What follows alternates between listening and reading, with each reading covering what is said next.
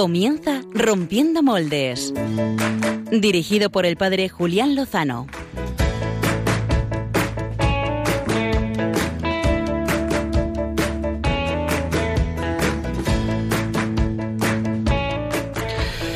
Muy buenas noches, queridos amigos de Radio María, amigos de Rompiendo Moldes. Yo creo que esta noche el equipo al completo debería cantar conmigo 1 de enero, 2 de febrero, 3 de marzo, Marzo, 4 de abril, 5 de mayo, 6 de junio, 7 de julio, San Fermín. A Pamplona Hemos de ir con una bota, con una bota. A Pamplona hemos de ir.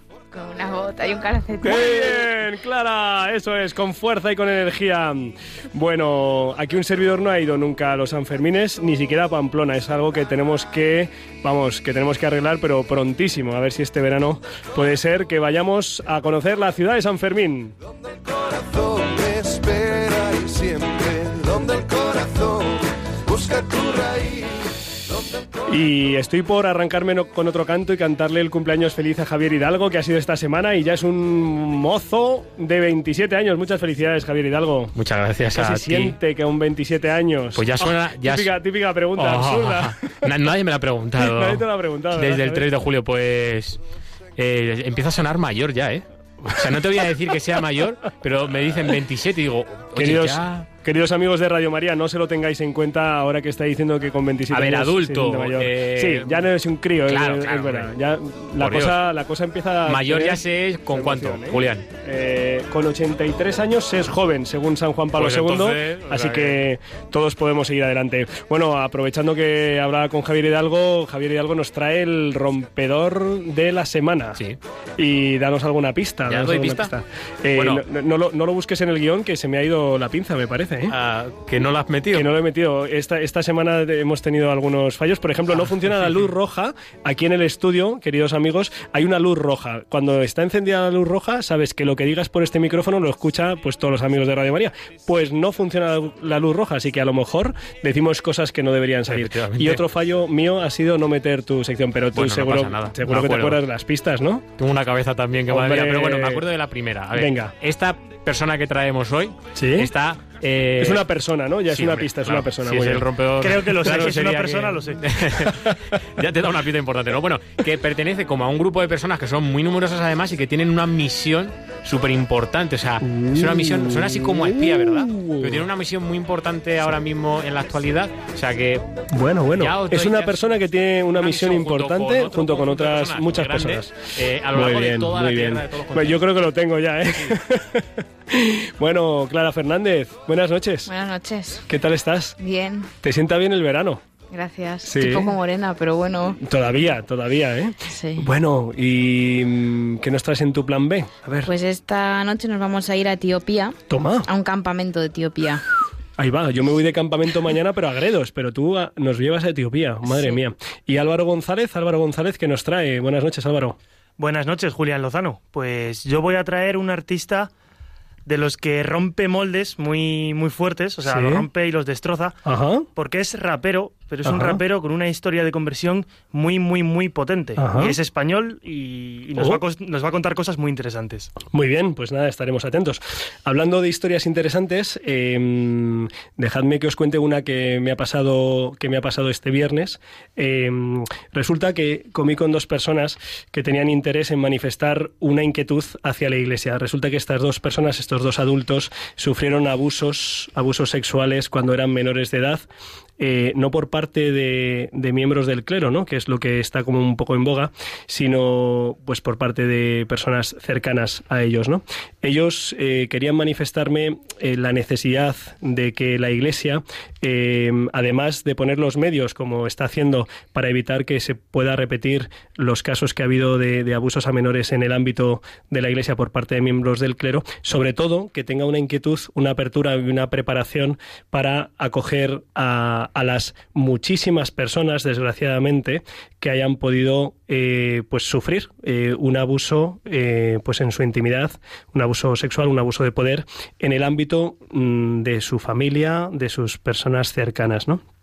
Y bueno, pues es una inquietud que a lo mejor en unos meses se va desarrollando. Hay iniciativas en, en el ámbito eclesial y civil pues que van en esta línea y bueno, pues ya veremos hacia dónde va esta línea.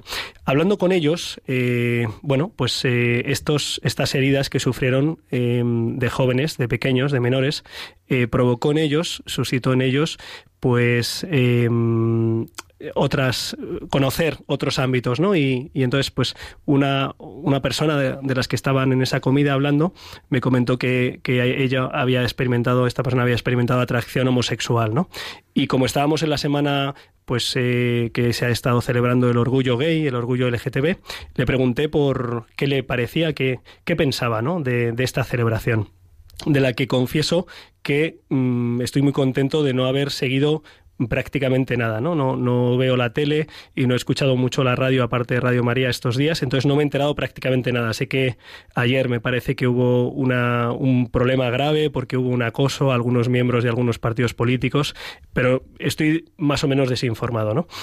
Esta persona me decía, mira, yo he ido muchos años a la celebración del orgullo gay eh, y puedo decir ahora que es eh, absurdo enorgullecerse de ser esclavo de tus pasiones, ¿no? Y yo le decía, bueno, te agradezco que me digas esto. Yo, si lo dijera como un juicio mío, quizá me podrían decir algo, pero tú, que has estado años, es una persona adulta, mayor, eh, me decía, mira, esto es, esto es un, pues es una mentira, ¿no? Eh, un engaño te crees que cuando das rienda suelta a tus pasiones satisfaces esos deseos y es, y es mentira, ¿no?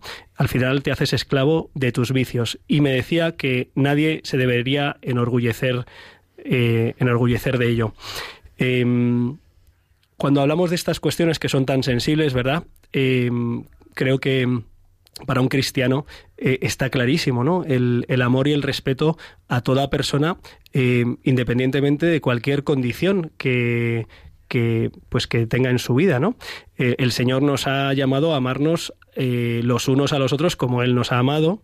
Incluso nos ha dicho que si tenemos enemigos, que no sé, bueno, hay gente que los tendrá, eh, pues que rezamos, recemos por nuestros enemigos y queramos el bien de los que nos persiguen.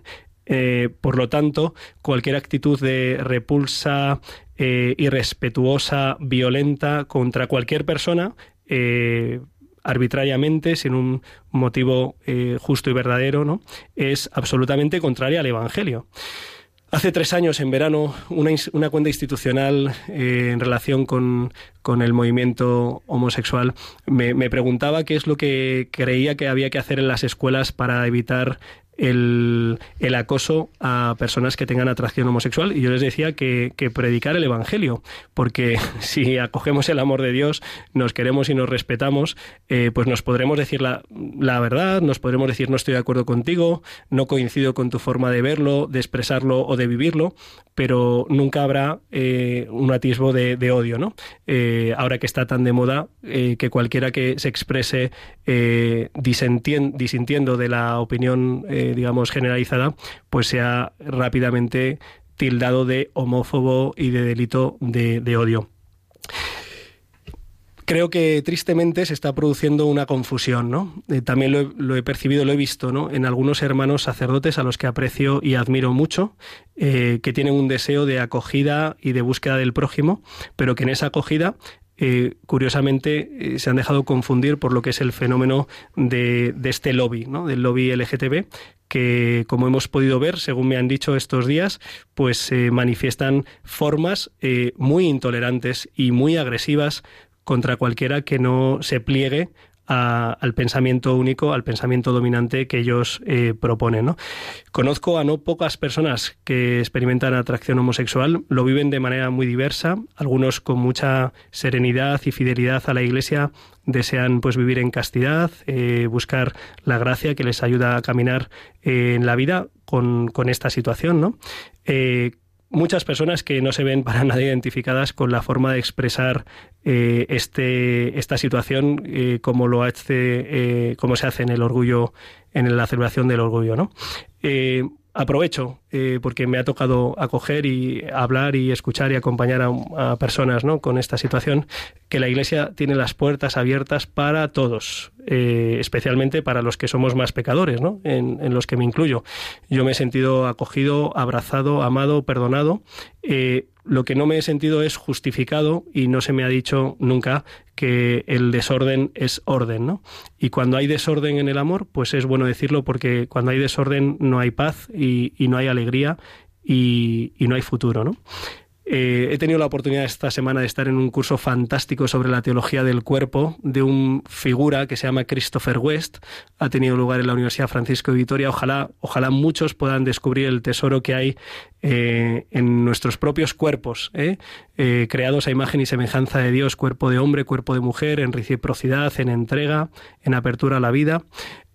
Maravilloso. Yo esto lo he vivido esta semana y he visto mucho contraste con esa propuesta, pues muchas veces descarnada, despersonalizada y muy poco humana que he visto en algunas imágenes que me han compartido de, de, lo que ha sido la celebración de estos días.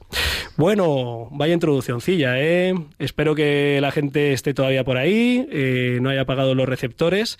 Eh, esto era una introducción que necesitaba, necesitaba hacer, eh, necesitaba compartir, pues porque la conversación la tuve el viernes, me llamó mucho la atención la la firmeza de, del juicio de esta persona, que es probable que podamos tener algún día aquí con nosotros. Le he pedido ese favor. Ha sido muy precipitado para este día, pero seguramente podremos, podemos escuchar, podremos escuchar cosas muy interesantes.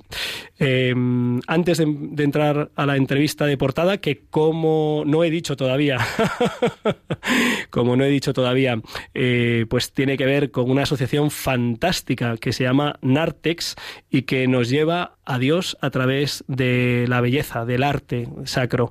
Y lo vamos a hacer con su fundadora y presidenta, Isabel Fernández.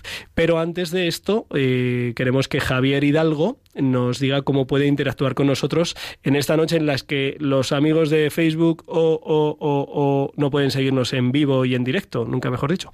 Eh, pero bueno, lo pueden hacer a través de, como lo estáis haciendo, pues a través de, de la radio, de Radio María. Y también si queréis hablar con nosotros, preguntarnos o sugerirnos alguna cuestión, Javier Hidalgo nos dice cómo podéis hacerlo. Pues por las vías habituales. Tenemos el Twitter, eh, arroba rompmoldes, R-O-M-P moldes, ¿vale? Por allí pues podéis retuitear, darle me gusta, comentar, hacer preguntas, que además el tema de hoy es muy interesante. Y también pues por el WhatsApp, que os voy a dar el número, tenéis que guardarlo en la agenda del móvil. El número es el siguiente, 668 594 383. Lo repito, 668 594 383, guardáis el número y mm, enviáis pues lo que queráis con respecto a la entrevista. Y ya por último, hoy no tenemos Facebook, como ha dicho el padre Julián Lozano, pero sí tenemos dirección de correo electrónico, que además os animo a que enviéis eh, temas, propuestas, planes B para Clara Fernández, eh, músicos para Álvaro González, eh, personajes rompedores para mí, eh, pues, los caramelitos para el padre, para, para el padre, que me lío, Pachi Bronchalo, que enviéis cosas, para el papa también, hombre, y Uy, que me quedo sin voz ahora. Y el correo es eh, rompiendo moldes arroba radiomaria.es o si sois más de escribir carta, pues lo podéis hacer a Paseo de Lanceros, número 2, primera planta, Madrid, 28024. Eso es lo que ha hecho nuestra amiga Sagrario Molina, que vive en Albacete. Eh, Madrigueras, pone aquí. Madrigueras, eh, provincia de Albacete, a la que mandamos un fuerte abrazo desde Rompiendo Moldes. Muchas gracias por su carta afectuosa. Y sin más, vamos, vamos al lío, vamos al lío, vamos al lío.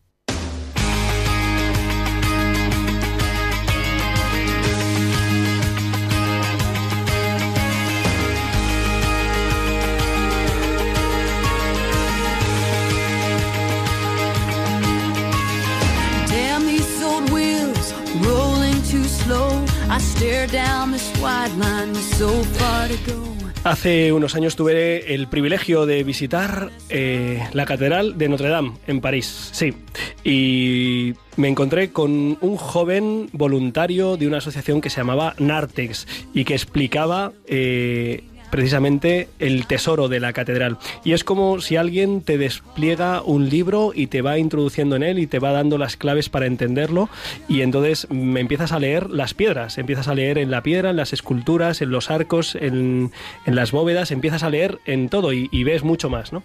Esto es Nartex. Eh, tenemos al otro lado del hilo telefónico a Isabel Fernández. Ella es licenciada en Historia del Arte por la Unidad Complutense de Madrid. Es esposa y madre de cinco niños, que esto ya es como para dar un premio. Y eh, fundó, fundó la asociación Nartex en el año 2007, ha cumplido ya 12 años.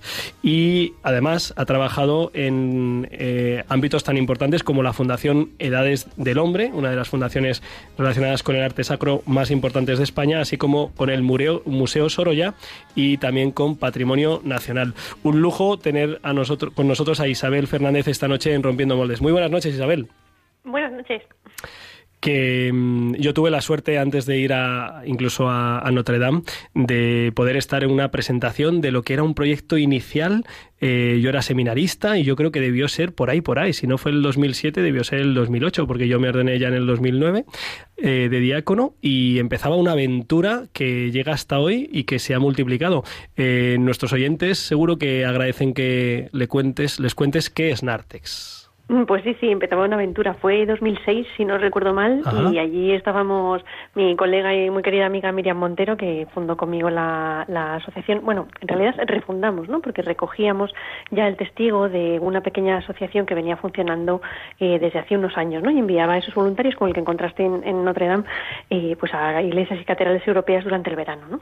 Y, y bueno, pues aquello que recogimos, recogimos ese, ese, pequeño testigo, lo hemos convertido pues en lo que es hoy Nartex, ¿no? Que ha ido a lo largo de este tiempo pues respondiendo a distintas eh, peticiones, necesidades y cosas que hemos ido intuyendo en torno a lo que es el mensaje eh, de la fe a través del arte y cosas que nos ha ido pidiendo la propia Iglesia también. Y, y hoy, bueno, pues somos una, una cosa bastante más grande que, que aquel proyecto apasionante, ¿no? Sí. Pero lo que sigue, lo que seguimos haciendo es estar tan entusiasmados como en aquel, en aquel momento, ¿no? En aquella, en aquella presentación que, que bien recordaba. Y, Isabel, eh, el, vamos a empezar por el término Nartex. ¿Por qué Nartex? ¿Qué significa Nartex y qué es? Y a ver, ¿por qué lo elegisteis? Hmm. Bueno, elegimos Nartex porque el Nartex es una parte de las antiguas basílicas, las antiguas, las primes, más primitivas iglesias, en las que permanecían los catecúmenos eh, recibiendo la catequesis antes de poder entrar al templo, porque no podían entrar a participar de toda la liturgia eh, mientras no fueran bautizados, ¿no?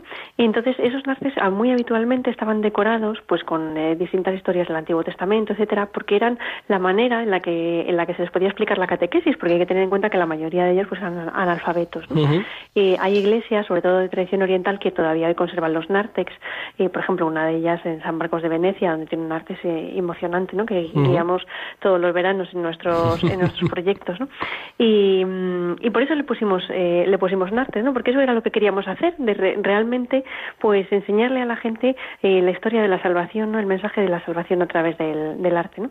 Veníamos, pues, de unos años de, de carrera universitaria, éramos recién licenciadas en aquella época, en los que, pues, nos había dejado quizá un poco fríos la mayor parte de lo que de las asignaturas que tocaban arte patrimonio de la iglesia arte religioso ¿no? que habíamos visto y nos parecía que faltaba algo más no entonces ahí nos bullía en el interior una una inquietud muy grande y, bueno pues el señor y la virgen maría pues nos pusieron eh, nos pusieron a las personas y, y bueno pues las, eh, los entornos los lugares adecuados para, para iniciar este este proyecto no y, así aterrizamos en, en aquella pequeña asociación que en aquel momento se llamaba para y la convertimos en, en, lo que soy. Ajá.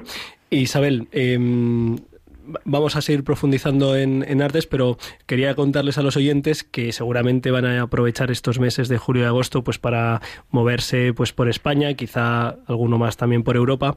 Eh, ¿En qué lugares, en qué edificios, en qué iglesias y catedrales eh, pueden encontrar eh, algún joven voluntario de artes que les descubra, que les abra, que les haga leer la maravilla del arte y entrar, si tienen el don de la fe, en la belleza que refleja esa obra. Pues, por ejemplo, a los que viajen a Italia tenemos proyectos en Santa María de las Flores en Florencia, en San Marcos de Venecia, eh, en Francia tenemos en Saint Eustache, en París, en Montmartre, eh, bueno, pues tenemos en Blois, en, Burdeos, eh, en Toulouse, en muchas ciudades francesas, porque es una, esta iniciativa surge eh, hace 60 años de, de la mano de un sacerdote francés y en Francia es donde más, eh, más trascendencia tiene, pero también tenemos proyectos en, en Luxemburgo, hemos tenido en La Haya, tenemos en Münster, en Speyer, en Alemania y tenemos en Oxford, en Inglaterra. Y bueno, pues a los que viajen to- por todas esas ciudades ahí, ahí pueden, pueden encontrar voluntarios nuestros y también en otras más pequeñitas, como por ejemplo en Talmont o en Conques, eh, que son, es el inicio del camino de Santiago en Francia. ¿no? Ajá. Y también tenemos voluntarios por allí. Isabel, antes de que nos cuentes, porque entiendo que en España también estáis en algún sitio, ¿no? Sí, sí, sí. Ah. Precisamente hoy hemos inaugurado nuestro proyecto de Madrid Ajá. y en unos días inauguraremos un proyecto en Torre Ciudad. Antes, antes de que nos los cuentes todos, entiendo que todos estos sitios están señalados, o sea, uno puede ver el listado de los lugares donde estáis o eso eh, sería cuestión de preguntaros. Sí, bueno, lo, puede ver eh, siguiéndonos en redes y lo puede ver también en nuestra página web. Eh, y si tienen alguna duda, nos pueden preguntar también, porque a lo mejor no hay voluntario español, pero sí que hay alguna otra nacionalidad que les pueda eh, atender. O sea que si entran en www.nartex.org, eh, ahí pueden ver eh, pues muchas de estas informaciones que nos estáis dando y también ponerse en contacto con vosotros para decir, oye, que voy, que voy a Burdeos o que voy a Toulouse. Yo a lo mejor paso por Toulouse camino de Lourdes. Así que lo, lo mismo nos hacemos ahí los encontradizos. O- Pues sí. Oye, y en España, a ver, hoy habéis inaugurado Madrid. ¿Dó- ¿Dónde nos vais a recibir en Madrid? Pues tenemos proyecto en, en la Colegiata de San Isidro, en la Basílica de San Miguel y, y también en la Real Parroquia San Ginés. Ah, En Madrid. Ahí tenemos eh, cinco voluntarios, dos, dos españoles, y una, un americano, inglés, eh, y- pero bueno, de origen americano, Sí. y belga y francesa, que durante estos días hemos estado formando a conciencia y hoy ya hemos eh, inaugurado el proyecto pues en la misa dominical y, y mañana ya estarán haciendo sus primeras visitas. Porque los que se sienten llamados a no solo a recibir de Nartex, sino en este caso a poder aportar, por ejemplo, porque tengan est- estudios o porque sean apasionados de, de- del arte sacro, eh, se ofrecen y vosotros les preparáis. Sí, sí, son muy bienvenidos. Normalmente abrimos el, el plazo de inscripción en torno al mes de febrero y lo cerramos en abril, con lo cual eh, es bastante, antes de mediados de abril, es bastante pronto. Mm, Sí. Lo digo porque pues muchas veces eh, no La es- gente es- cuando la espera, gente vuelve ¿no? de Semana Espera Santa, final claro, y empieza a pensar en el verano, nosotros igual hemos cerrado ya el plazo de, inscripción, ¿no? Hay que pensarlo un poquito antes, ¿no? Cuando se vuelve de, de Navidad, ¿no? Y entonces, bueno, pues ahí recibimos toda una serie de, de candidaturas eh, de, de futuribles voluntarios que tienen y em- empezamos un proceso de, de selección bastante largo, ¿no? Que tiene una primera parte eh, pues que escrita, ¿no? De una, una carta de motivación, una pequeña presentación y después una entrevista personal. ¿no? Los que han pasado la primera fase pasan una entrevista personal, ¿no? Y después de ahí, pues con sus habilidades, capacidades, y idiomas que hablan, y sobre todo con su fe, pues ya vamos asignando a los distintos eh, destinos que se nos, nos ofrecen ese verano, ¿no? Vale, y cuéntanos más destinos aquí de la geografía española que, que seguro seguro, seguro que muchos de nuestros oyentes dicen, hombre, pues a, a Madrid, no- lo que nos pasa a muchos de Madrid es que dices, oye, yo, yo he visitado la colegiata de San Isidro así bien como para conocerla, no. Y San Ginés, pues tampoco he visto los belenes eh, espectaculares en, en Navidades y poco más. Y, y la, y la otra iglesia que decías que... La Basílica de San Miguel. La Basílica de San Miguel, pues tres cuartos de lo mismo. Pues es, un, es una oportunidad para los que somos de Madrid y para los muchísimos que vienen a Madrid, pues lo mismo. Pero ¿qué, qué más sitios podemos visitar aquí en España? Bueno, estas tres iglesias son desde luego tres puntos clave de la, de la capital madrileña, ¿no? Junto a San Francisco el Grande, yo creo que son de las, las tres iglesias más eh, más importantes y con más eh, obra eh, importante que hay en, en, en Madrid, ¿no? Eh, este año inauguramos un proyecto que el año pasado se nos quedó en el tintero, que fue el Santuario de Torre Ciudad, que es un proyecto muy bonito con otra serie de características, ¿no? Porque es un lugar más de peregrinación, más aislado en la montaña, ¿no? Y allí vamos a tener voluntarios franceses y, y españoles acogiendo también durante el mes de julio. Y, y este, este año nos ha entrado la timidez y, y en, en España no hemos organizado nada más, porque el año pasado sí tuvimos eh, varios proyectos eh, más, en, tuvimos en, en Tarragona, en Cuenca, tuvimos un, un con de proyecto en, en, la Catedral de Mallorca, que si Dios quiere retomaremos, ¿no?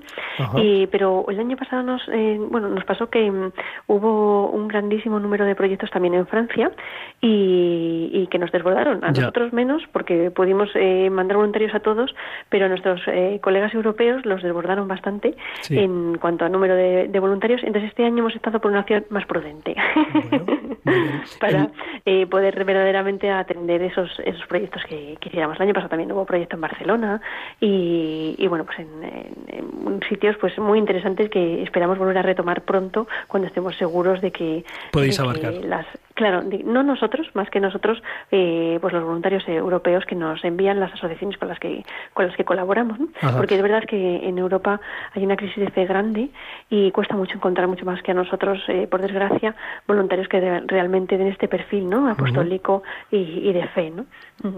Eh, Isabel, eh, pero Nartex, Nartex eh, vive durante todo el año. Eh, ¿qué, qué otras actividades y propuestas tenéis a lo largo del curso?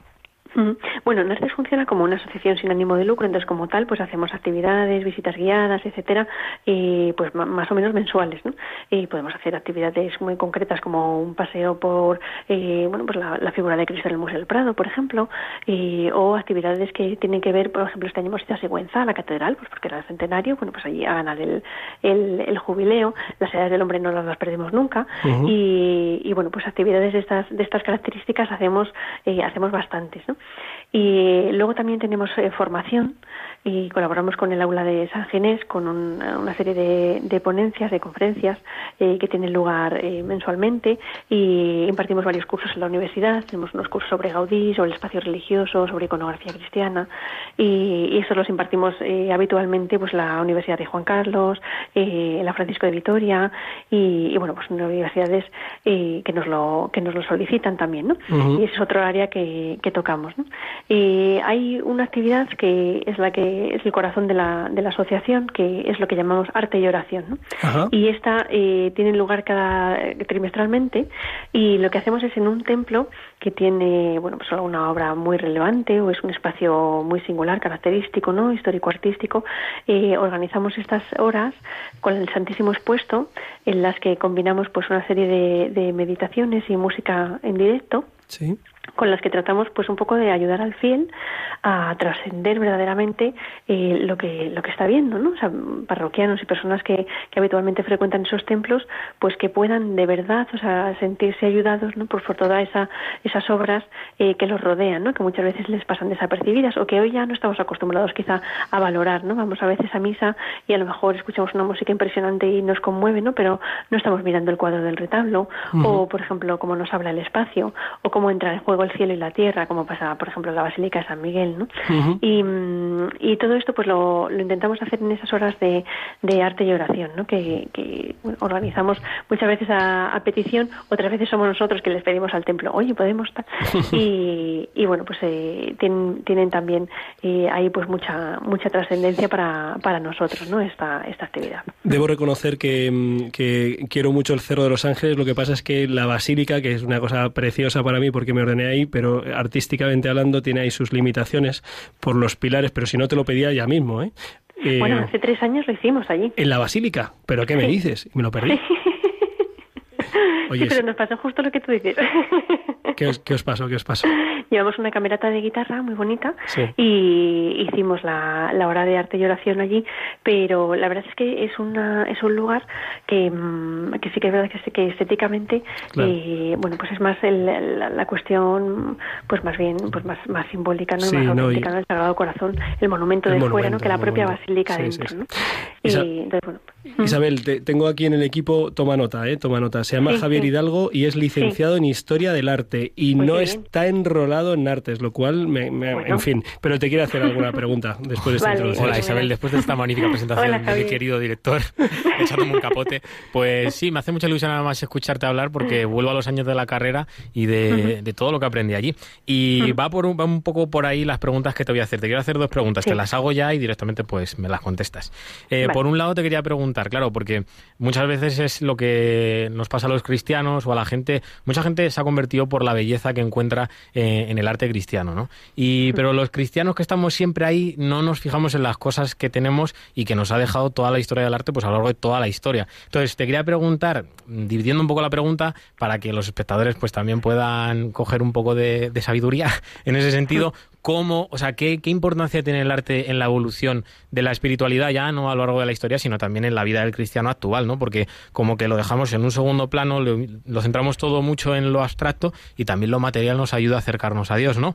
Y partiendo de esa pregunta un poco, porque a mí esto en la carrera además que me ayudó muchísimo, cómo nos ayuda también a relacionarnos con los hermanos que no son cristianos, ¿no? A mí me parecía increíble la capacidad que en la carrera eh, nos daban de conectar con, con, pues yo qué sé, con el arte islámico, que a mí me chifla, con, con otro tipo de, de religiones, ¿no? Que, que también tienen su, su belleza y que también cogen influencias del cristianismo, porque todas van conectadas un poco, ¿no? Esa es una pregunta, ¿no? Y por otro lado sería, pues, gente que está un poco desmotivada porque la carrera de Historia del Arte, hace poco, eh, Clara Fernández, que es una colaboradora del programa, trajo a una chica que, que hizo un vídeo en YouTube que se volvió un poco viral con este tema, ¿no? Como que las humanidades, la historia del arte, la música, estaba cada vez más, más dejada y, y no se le daba tanta importancia. ¿Qué le dirías pues a un historiador del arte, como por ejemplo es mi caso, ¿no? que está muy desanimado con esto y que no le ve un futuro real, eh, por ejemplo en el ámbito laboral, obviamente, eh, con este tema ¿no? de, del arte? Bueno, me vas a tener que ir recordando las preguntas Sí, porque perdón. que he sido muy. Ya estas horas sonando. bueno, mira, eh, acerca de lo que me has preguntado al principio sobre un poco esa, esa falta de conscien- de conciencia de lo que tenemos alrededor cuando entramos en un templo, ese es un problema que tiene el hombre de hoy, pero no el de antes de ayer, por decirlo de alguna manera. ¿no? Eh, la Iglesia ha sido mecenas del arte tradicionalmente, eh, pues desde de- de los albores, ¿no? De- casi el principio de los principios, ¿no? Y, mm, y ha habido siempre eh, una conciencia muy clara de que el arte pues era una vía de transmitir eh, verdad, belleza y bondad y, y- y, bueno, no había vía mejor ¿no? que, que, que pudiera transmitir pues esa presencia de Dios. ¿no? Y, mm, sin embargo, hoy, como nos hemos acostumbrado a desnudar las iglesias, a bueno, pues a, vivir las cosas desde, digamos otro otro punto de vista más abstracto, más minimalista, más más vacío en lo estético, pues no hemos eh, no somos capaces de, darnos cuenta que quizá esa decoración que hay en las paredes, esa forma de romperse las cornisas, esos colores que se utilizan eh, en, el, en el lienzo del, altar o, por ejemplo, en las, en las cúpulas, ¿no? significan algo más. ¿no?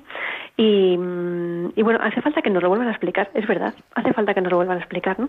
Entonces, nosotros trabajamos una serie de, conceptos que a lo largo de este tiempo pues hemos ido experimentando. ¿no? Por ejemplo, la idea de cielo en la tierra. Pues cuando tú entras en una iglesia, estás entrando en un cielo. Y es verdad que a veces cuesta, pues si entras en una iglesia a lo mejor muy moderna o que no ha sido eh, muy correctamente ejecutada o, bueno, pues a lo mejor es que, está en ese momento está en unos bajos, ¿no? Pero no solamente entras en el cielo en la tierra porque está porque está Dios ahí, sino porque es que eh, realmente estéticamente en un templo barroco, por ejemplo, entras en el cielo y la tierra. Tú ves una cornisa que se rompe, ves una cúpula llena de nubes, ves la gloria celestial Y eso es lo que pasa durante la misa. ¿no? Nosotros les decimos a nuestros voluntarios siempre, invitad a la gente a que venga a la Eucaristía, porque la mejor manera que van a, que, en la que van a conocer el templo no es solamente lo que vosotros les expliquéis, es cuando todo eso que les habéis explicado cobra sentido, que es en la liturgia. ¿no? Y, y ahí es donde, donde tienen que ir a visitar el, el, el templo ¿no? que, que, están, que están viendo. ¿no? Entonces, bueno, eh, por ahí pues eh, se encuentra uno pues una serie de, de, experiencias maravillosas, ¿no? De gente absolutamente eh, conmovida, ¿no? Pues por, una, por un ambiente, un clima de, de piedad generado pues eh, por, un, por un espacio en sí mismo, ¿no? Por, por, un San Marcos de Venecia, por un Santa María de las Flores, no sé, eh, por un Notre Dame de París, cuando teníamos proyecto eh, ahí, este año desgraciadamente, lógicamente no, no tenemos, ¿no? Y, y, y eso sucede, eso sucede. Y sucede a veces de la mano de un voluntario, o sucede a veces de la mano de un coro que está cantando, o sucede a veces en, en un momento de la, de la misa, ¿no? Eh, dime. No, eh, no, no, no. bueno, y si quieres ya la, la, otra pregunta la dejamos y la última que sí me interesa más es la del tema de cómo animar pues a, una, a un estudiante o a uno que ya está eh, graduado en Historia del Arte. Iba a decir yo que esa pregunta te la tenía que responder a ti. Sí, personalmente. Bueno, y hay mucha gente que también se pregunta Anima, por esto, ¿eh? animándote, mentira, pero, animándote. pero no, no, adelante, te, te escuchamos, te escuchamos, Isabel. bueno, es verdad que siempre las salidas de las carreras de humanidades están muy denostadas, etcétera, etcétera, pero es verdad que cuando uno ha elegido una carrera como historia del arte es porque tiene una inquietud eh, grande, ¿no? Y, una, y un gusto grande por lo que, por la belleza, ¿no? Eh, quizá más que uno que ha elegido pues otro tipo de, carrera. De otro ramo o incluso también del ramo de las humanidades, ¿no? Y entonces ahí hay un, hay un valor bonito y bello y, y hermoso y profundo, ¿no? Que, que uno tiene que, uno tiene que apostar por él, ¿no? Y apasionarse, ¿no? Y, mm, y es verdad que quizá no nos vayamos a hacer ricos los que hemos estudiado en historia del arte, ¿no? y menos los que eh, montamos cosas como en artes, ¿no? que además son sin ánimo de lucro. ¿no? Pero, pero sí que es verdad que, que, que bueno, que encima, mm, si tienes fe, pues es un medio preciosísimo de, de, evangelización, ¿no? Y puede servirte muy, muy bien para todo, ¿no? Y para todas las cosas que, que, que afrontes en la vida, ¿no? Tanto con una, una docencia, como bueno, pues un trabajo de investigación, como un trabajo eh, pues de redacción, ¿no? Y, y, es, un, es un vehículo precioso, ¿no? Para llevar un mensaje de belleza, para llevar un mensaje de, de fe al prójimo, ¿no? Y cuántas veces, pues, en torno a, un cuadro o a una, a una escultura, pues, habréis charlado tranquilamente eh, con amigos que muchas veces, pues, no, no habrán sido eh, cristianos, ¿no? Habréis departido, habréis hablado, habéis dicho, pues, mira, me parece que esto significa tal, esto significa cual, ¿no? Y eso es una cosa verdaderamente preciosa, ¿no? Y como decías antes, ¿no? Otras, eh, otras religiones que también utilizan el arte como, como vehículo, ¿no? De, de transmisión eh, bueno, pues de su de su fe y, también hacen cosas hermosas, cosas bellas, ¿no? Y quizá no llevan a Dios o a nuestro Dios, pero eh, es verdad que ahí hay una ahí hay una comunión muy bonita, ¿no? Eh, nosotros todos los años formamos a nuestros voluntarios también en, en, arte, en lo que es arte en comunión, ¿no? Porque no solamente van a estar en contacto con, con voluntarios de otras confesiones cristianas, porque la federación a la que pertenecemos es ecuménica, sino que van a recibir gente eh, de otras religiones y van a recibir hindúes, van a recibir budistas, van a recibir musulmanes, ¿no? Y, y bueno, pues también eh, es un vehículo precioso, ¿no? Para entablar una conversación, un acercamiento a, a, ellos, ¿no? Es un vehículo muy bonito para para reevangelizar, pues a los que estaban cerca, a los que están lejos, a los que a los que tienen otra otra religión o simplemente para entrar en contacto con ellos. Pues eh, creo que a Javier y a alguien más que a Javier le han entrado ganas de vivir esto, la belleza ¿eh? del arte, de su historia y de su de, de su su forma de compartirlo para llegar a la belleza de Dios. Isabel Fernández, eh, fundadora y presidenta de Nartex, este proyecto de evangelización a través del arte, eh, que en www.nartex.org pues eh, pueden conocer mejor nuestros amigos oyentes. Muchísimas gracias por estar con nosotros a estas horas, ¿eh? después de haber acostado a los cinco churumbeles, y, y muchísimas gracias por vuestro proyecto y por seguir adelante. Nada, muchas gracias a vosotros por darnos la oportunidad pues de, contárselo al, al, mundo y por el cariño con el que siempre nos tratáis. Pues eh, nos despedimos eh, de Isabel y ahora pues vamos a por el plan B que esta tarde, que esta noche nos trae Clara Fernández.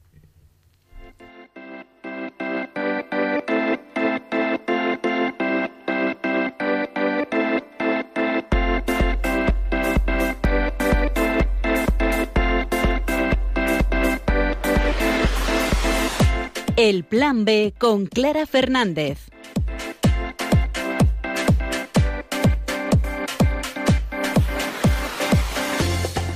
Esta noche en el Plan B nos vamos a Etiopía.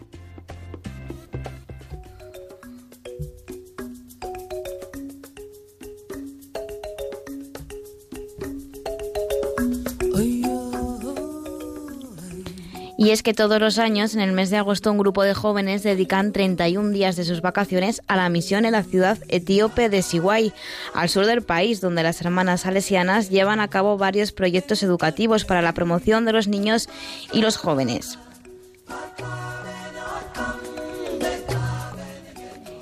Este verano, 24 jóvenes de diferentes puntos de España y con edades comprendidas entre los 21 y los 30 años viajarán hasta Sigüay con la asociación Filazgua, junto a los voluntarios de Madre Selva, Videsur y CES Don Bosco. El proyecto se llama Camp Tuguay y se trata de enseñar inglés a alrededor de 500 niños sin recursos, además de educarles en valores como el respeto o fomentar el papel de la mujer etíope en su sociedad. Un proyecto que comenzó en 2014 gracias a Sara García, graduada en Educación Primaria Bilingüe Convención en Inglés y Pedagogía Terapéutica. Movida por su espíritu viajero, decidió embarcarse en un voluntariado internacional formando parte de la ONG Madre Selva de las Hermanas de María Auxiliadora. Su destino aquel verano fue Siguay. Durante el viaje, Sara conoció a Laura Muguerza, por aquel entonces estudiante de medicina, y allí comenzó todo. Unidas por el destino y por su espíritu caritativo, estas compañeras de aventuras comenzaron a soñar con cambiar el mundo a través de sus dos respectivas disciplinas, la salud y la educación. Gracias a esta experiencia, Sara y Laura se dieron cuenta de que el nivel de inglés de los niños etíopes era tan bajo que podría cerrarles puertas a la hora de poder continuar con sus estudios en el futuro. Así nos lo cuenta la propia Sara. Allí, en cuanto cumplen los 14 años, el inglés se vuelve imprescindible para continuar con sus estudios, ya que dejan de estudiar en amárico, que es la lengua oficial, y empiezan a estudiar todo en inglés. Así que, como os imagináis, la tasa de abandono en el país en esas edades suele ser bastante alta. Por la mañana el campamento está dividido en clases de inglés y por la tarde a través del juego se intenta también educar y motivar el idioma. Sabemos que obviamente en un mes no conseguimos que los niños sean bilingües, ni mucho menos, pero sí que nos aseguramos de que esos 400 niños van a poder aprender, van a no estar en la calle, no estar trabajando y van a poder disfrutar del verano, pues como prácticamente los niños de, de España como nosotros. A su regreso a España, Sara y Laura se pusieron manos a la obra y decidieron organizar ellas mismas un campamento de verano en Agua, en la zona norte de Etiopía, para lo que contaron con la ayuda de Nieves Crespo, una hermana salesiana que ha vivido más de 11 años como misionera en Ciguay y que les puso en contacto con las religiosas de esta orden en Agua. Poco después se convirtieron en la asociación La asociación también trabaja en el campamento de Ciguay. Allí los 24 voluntarios llegarán este año con las dos únicas maletas que pueden portar cada uno, cargadas con todas las donaciones que han recibido durante el año, material escolar, leche, medicinas, zapatos y ropa para los niños un campamento que supone una alternativa de vida para ellos, ya que un niño etíope en esas edades estaría trabajando, cuidando la casa o al ganado, o peor, en la calle. Y es que, como cuentan los que ya han vivido el Camp Zuwai, es todo gratitud, tanto en lo que se da como en lo que se recibe. Solemos hacer un proceso de selección también para los voluntarios, ya que consideramos que el voluntario es imprescindible en el proyecto. Suelen ser jóvenes con ganas de aportar su mejor versión, sensibilizados con el voluntariado responsable, que es muy importante, y con un nivel de inglés alto, ya que se enseña el inglés, y con experiencia en el mundo del voluntariado a nivel nacional. Nosotros vamos en verano durante un mes y somos un grupo de unos 20 voluntarios jóvenes entre los 21 y los 30 años, que nos formamos durante todo el año y trabajamos durante todo el año para dar forma al campamento. Así que quien quiera formar parte de este voluntariado, conocer más sobre este bonito proyecto de Sara y Laura y vivir esta experiencia, puede consultar la web www.filagua.org. Si queréis saber más sobre el proyecto, os animo a que veáis los vídeos que tenemos del campamento, que os informéis en la página web. Eh, tenemos también cuenta de YouTube y Facebook. Y bueno, la asociación se llama Fil Adua. Así que muchas gracias a Rompiendo Moldes y nada, y feliz día. Muchas gracias a ti, Sara, y muchas gracias a Clara Fernández por traernos este proyecto. Eh, a lo mejor algunos todavía están a tiempo de enrolarse. www.fil, f e e l a d w a es un poquito complicado. filadwa.org. Pues eh, creo que es un buen momento para que Javier Hidalgo nos dé otra pista, ¿no? Porque con lo de persona humana eh, comprometida en una gran misión con otras muchas personas, eh, yo creo que lo tengo, pero me ayudaría un poquito. A ver, la pista era que pertenece a un grupo de mujeres muy grandes, tendido por todo el mundo y con una gran misión. Y que parece que estamos hablando de espías. La segunda vale, segunda. es que el mes pasado recibió un reconocimiento en forma de premio por la misión que lleva a cabo y además es una misión peligrosa a día de hoy y lamentable, de hecho. O sea, que se tenga que luchar por esto es lamentable. Entonces, aquí ya cambia un poco el tono de la sección, pero, pero aún así, si buscáis por ahí, pues a lo mejor encontráis algo en internet. ¿no? Venga, vamos a ver si después de la siguiente pista podemos darle, pero antes vamos a mover un poquito el esqueleto y vamos a conocer los ritmos que nos trae Álvaro González.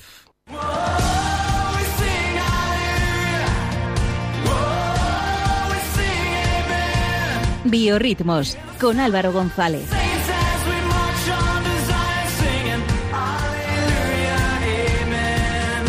Singing Aleluya, Amen. Aleluya, mía. queridos amigos rompedores. Como sabéis, en Biorritmos os traemos una gran variedad de cantantes católicos de todo género y lugar. Hemos tenido cantantes comerciales, de ópera o incluso heavy metal una vez, y hoy os traigo una de las músicas que más, que más moldes rompe, porque esta noche hoy va de rap. En esta cálida noche veraniega os traigo a uno de los artistas cuya historia más me ha impresionado. Lo siento, es que ha saltado muy tarde. El artista que os traigo esta noche tiene una de las historias que más me ha impresionado, nos llega desde Granada y su nombre es Rabasco. Es un rapero de 36 años capaz de plasmar en sus letras la dureza y la sinceridad de una vida dura que se ha pasado buscando a Dios hasta que logró encontrarlo. Rabasco tuvo una infancia difícil. La ruptura de su familia le llevó a tomar decisiones adultas desde que era un niño, a la par que sufría bullying en su entorno y trataba de labrarse una vida. Su primer tema de esta noche nos habla de esa forma de caminar, que es como se llama esta canción, para buscar en su vida a Dios. La tristeza es temporal como esa tormenta. La alegría son como los rayos del sol que entran por ventanas rotas, gotera en la pared, poniendo un cubo abajo para no comerse el parqué. Miro a mis vecinos y todos con caras rancias como si le hubieran anunciado que mueren mañana. Y si fuera así, se queda agonía, pero creyendo en el Rey de Reyes, nuestra es la victoria. Y muchos no creen, más bien aquí muere la fe y todo el mundo perdido cree que esto es cosa loco. De cuatro fanáticos que creen en cuentos tontos, pero no saben, porque nadie demostró que Dios no existe. Para ellos solo es verdad aquellos que divisen. Se creen sabios en su ignorancia por leer a Nietzsche cuando el Evangelio tiene todo lo que el alma pide. Y sé que tú, que escuchas esto en tu caminar, aunque resbales te levantarás sin mirar atrás, no estás solo, a todos nos pasa igual. Y sé que tú, que escuchas esto en tu caminar, aunque resbales te levantarás sin mirar atrás, no estás solo, a todos nos pasa igual. Dime cuántas veces pecas cuando te entra la pereza, tantas lágrimas que secas cada vez que te confiesas. No somos perfectos, ni santos, ni tuertos, somos todos ciegos en este valle de dolores. Por eso el Padre no quiere que llores, sino que seas feliz con una vida de colores. Del azul al rojo, del morado al verde. Su sueño frustrado de Rabasco siempre ha sido ser lo que hoy somos nosotros aquí en el estudio, locutores de radio. Pero desde joven trabajó para hacerse un hueco en el mundo del rap. Aunque su familia era católica, Rabasco abandonó la fe después de la primera comunión y en sus letras al principio se dejaba influir por, ese rap pagano que desprecia y, y odia a Dios y todo lo que tiene que ver con él. En 2007 comenzó su precipicio por el pecado. Posiblemente y sin entrar en detalle podríamos decir que se sacó un máster en los pecados capitales que llevó su vida por el arrastre. Cayó por los bajos fondos, malas compañías y malas sustancias que le llevaron por caminos que pudieron acabar con él, como acercarse a la New Age y pseudocreencias de las que no salió nada bien parado. Un amigo incluso le inició en el camino del Islam, pero en su constante búsqueda de la verdad y de la salvación de su alma, siempre encontraba razones para abandonar esas prácticas que le acarreaban persecución y amenazas por parte de los que antes eran sus amigos. El siguiente tema de Rabasco nos habla del postureo y la falsedad de todo lo mundano, frente a la verdadera libertad y amor que solo podemos encontrar en Dios. Esto se llama La vida no es un show. Escuchamos. Tengo talento, te lo demuestro. Cada día en cada obra que presento, me fortalezco, lo traigo recio. Para mentes sorprendentes que no tienen precio. Sabe que un día de esto el mundo acabará, pero solo sabe el Padre la hora, el día del final. Si tú dices que ahora ha llegado el final, solo eres un mentiroso y tu mentira sola se caerá. El mundo está lleno de fariseos. El demonio esto es feo, pero tiene a todos reos. Tu secta pesta, mi Dios inyecta la fuerza eterna, luz en las cavernas. La libertad corre por mis venas. Soy heredero, Cristo rompe mis cadenas. Preparado para lo que pueda pasar, aunque venga tempestad y no me pueda cobijar. La vida no es show, mi fe no se perderá. Te lo contario yo, a ti también te llamará. Date dispuesto, camina recto, toma dirección que lleva lo correcto. No sabe cuándo te irá. Si me caigo me levanto, como el levanto, como pantera, rugiendo fuerte allá afuera. Solo temo a Dios, pero a ti no, siempre a ti no. Mi lengua es como un tiro, mi flow lo traigo fino. Fino, fino, filipino, la palabra nunca esquivo. No me invento mitos, más bien los desmonto, te lo rompo pronto. Mi cara En su mar de perdición y búsqueda, Rabasco realizó un largo viaje en tren llevando consigo el Corán y la Biblia de cuando hizo la primera comunión. Buscaba en la palabra de Dios una palabra de aliento para sus pecados, y en lo que leía, a su lado, grabado en la pared del vagón, había algo escrito en la pared. Decía, Jesús te ama. Aunque esto, esto le removió, se habría, que- se habría quedado en una mera anécdota de no ser porque en su viaje de vuelta unas semanas después, habiendo cancelado otro billete y sin quererlo, Rabasco fue a verse exactamente en el mismo lugar del mismo tren y sintió que era Jesús mismo el que le decía que le amaba. Así inició definitivamente el camino de su conversión y el retorno a la vida sacramental, en la que sintió muy de cerca la intercesión de San Pedro y la reconciliación y el perdón con su padre después de 19 años sin hablarse, antes de su lecho de muerte. Rabasco eliminó todas las huellas de su pasado y su obra previa a su conversión. Hoy se, hoy se define a sí mismo como un apologeta. Es un término que se lleva usando desde la antigüedad para definir a los defensores de la fe. Él lo describe así. La conversión de un cristiano es constante, diaria, no hay pausa. Algunos pensaban que llegaría un día en el que también dejaría el cristianismo, que yo no sabía dónde poner el huevo, pero todo eso lo decían desde la ignorancia. Por todo lo que vendrá a partir de ahora está por escribir, y como siempre, la pluma está en las manos del Señor. La última canción de esta noche se llama Por él sufriré y es su grito definitivo de amor a Dios y a la Iglesia que le han salvado la vida y por la que está dispuesto a entregar su vida hasta el final, por todo lo que sea necesario. Mientras yo hable la verdad, si usted me quiere, gloria a Dios, y si no, ni modo, sigo predicando a Jesús.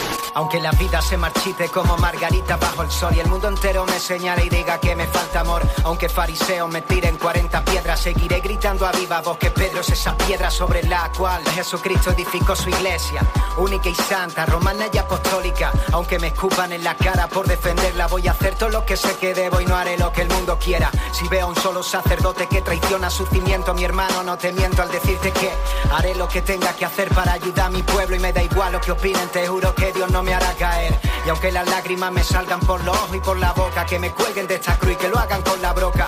Cada insulto, cada burla, un hurto, un ataque a su culto y su sangre derramada, yo la recogeré. Hay que reconocer que al final me vais a hacer fan o por lo menos afecto a estas letras de rap que nunca han sintonizado mucho conmigo, pero que pues a través de Josué Villalón, también SM Dani, eh, en fin. Con eh, Jo- Josué Villalón tiene un tema. eh, perdón, eh, No, Josué. Vill- Villalón no. sí, con Josué y con Jericó quería decir. también, sí, sí, sí. Bueno, pues muchas gracias, muchas gracias Álvaro. Eh, tenemos que descubrir quién es el rompedor de la semana, el rompemoldes de la semana. Eh, tenemos que escuchar al que nos lo va a decir.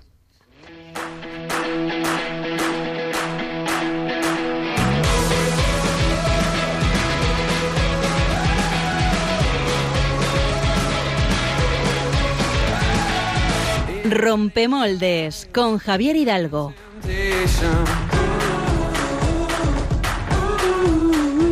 Dice Haruki que se viene arriba, yo también. Bueno, a ver, la última pista es que estamos hablando de mujeres, eh, de una mujer que ayuda a otras mujeres a salir de una de las mayores lacras actuales a nivel mundial. Eh, y esta, esta, ya lo he dicho, madre mía, y esta lacra es, no es otra que la trata. ¿Y El personaje, el personaje hoy sé que es muy complicado, no nos vamos a andar con rodeos, estamos hablando de la hermana Gabriela Botani, una misionera comboniana eh, de origen italiano, que el pasado 20 de junio recibía el premio Tip Report Hero, Héroes contra la Trata de Personas, en Washington. Eh, Gabriela en la actualidad es la coordinadora internacional de Talitacum, una red mundial de vida consagrada en la que participan muchas y diferentes formas de vida consagrada y que nace en el 2009 con el objetivo de coordinar y fortalecer las actividades contra la trata en cinco continentes. Eh, en los cinco continentes, vaya. Este año celebran su décimo aniversario, aunque la misión de Gabriela y de sus hermanas empezó bastante antes. Cuando presentaban a Gabriela para el premio decían que su dedicación a la lucha contra la trata de seres humanos ha salvado innumerables vidas. Ella, en el discurso de agradecimiento, señalaba que se trabajaba en el diálogo y en la colaboración con personas de tradiciones religiosas diversas y con personas de buena voluntad, en el respeto por la dignidad intrínseca de cada persona. Lo cierto es que podría contaros algunos detalles más de la vida de la hermana Gabriela. También os digo que no son muchos porque no tiene una página oficial en Facebook, ninguna película sobre su vida, ninguna entrada de Wikipedia, aunque bien lo merece. Pero como la hermana Gabriela hay muchas mujeres. Mm, En Talita Cum, que es la, organización que ella coordina, hay más de 2.000 mujeres religiosas que luchan contra esto.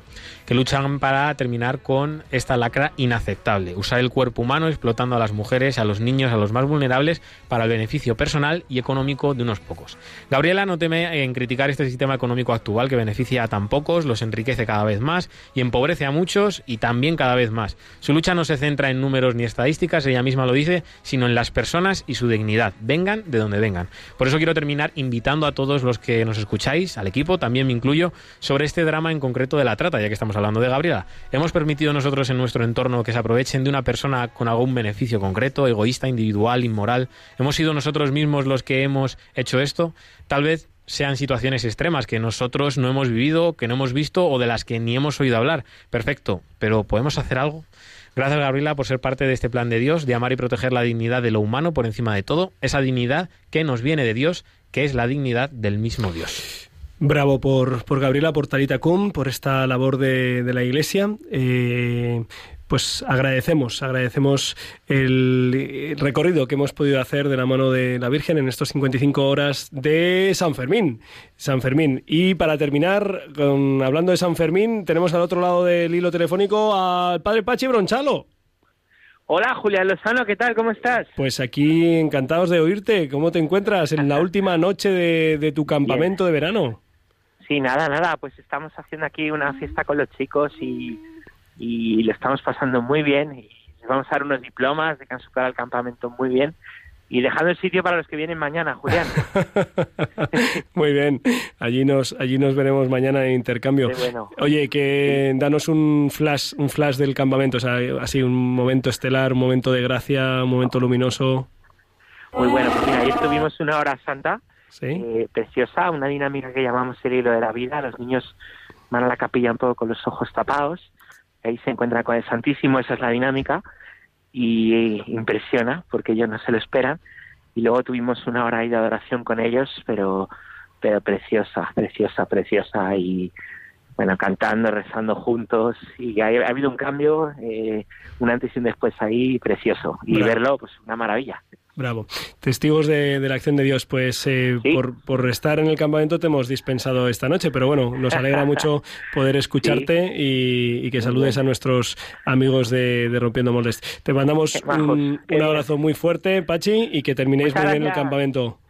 Un abrazo, Julián. Un abrazo. Y un abrazo a todos los que han hecho posible este programa. Álvaro González en el control técnico. Eh, además, con esas dificultades de la ausencia de la luz rojita, no ha habido ningún problema. Lo has hecho súper bien. Javier Hidalgo, muchas gracias por llevar las manijas de las redes sociales.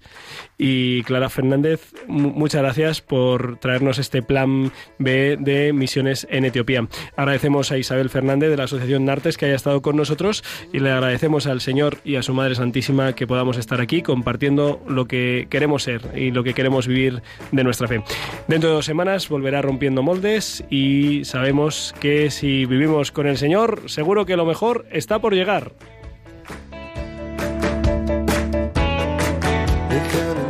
Han escuchado en Radio María Rompiendo Moldes, un programa dirigido por el padre Julián Lozano donde tantas veces piensas que no puedes, tal vez pueda yo. Déjame que sea yo tu fortaleza, déjame vivir allí donde brota todo, donde nace todo, justo en la raíz,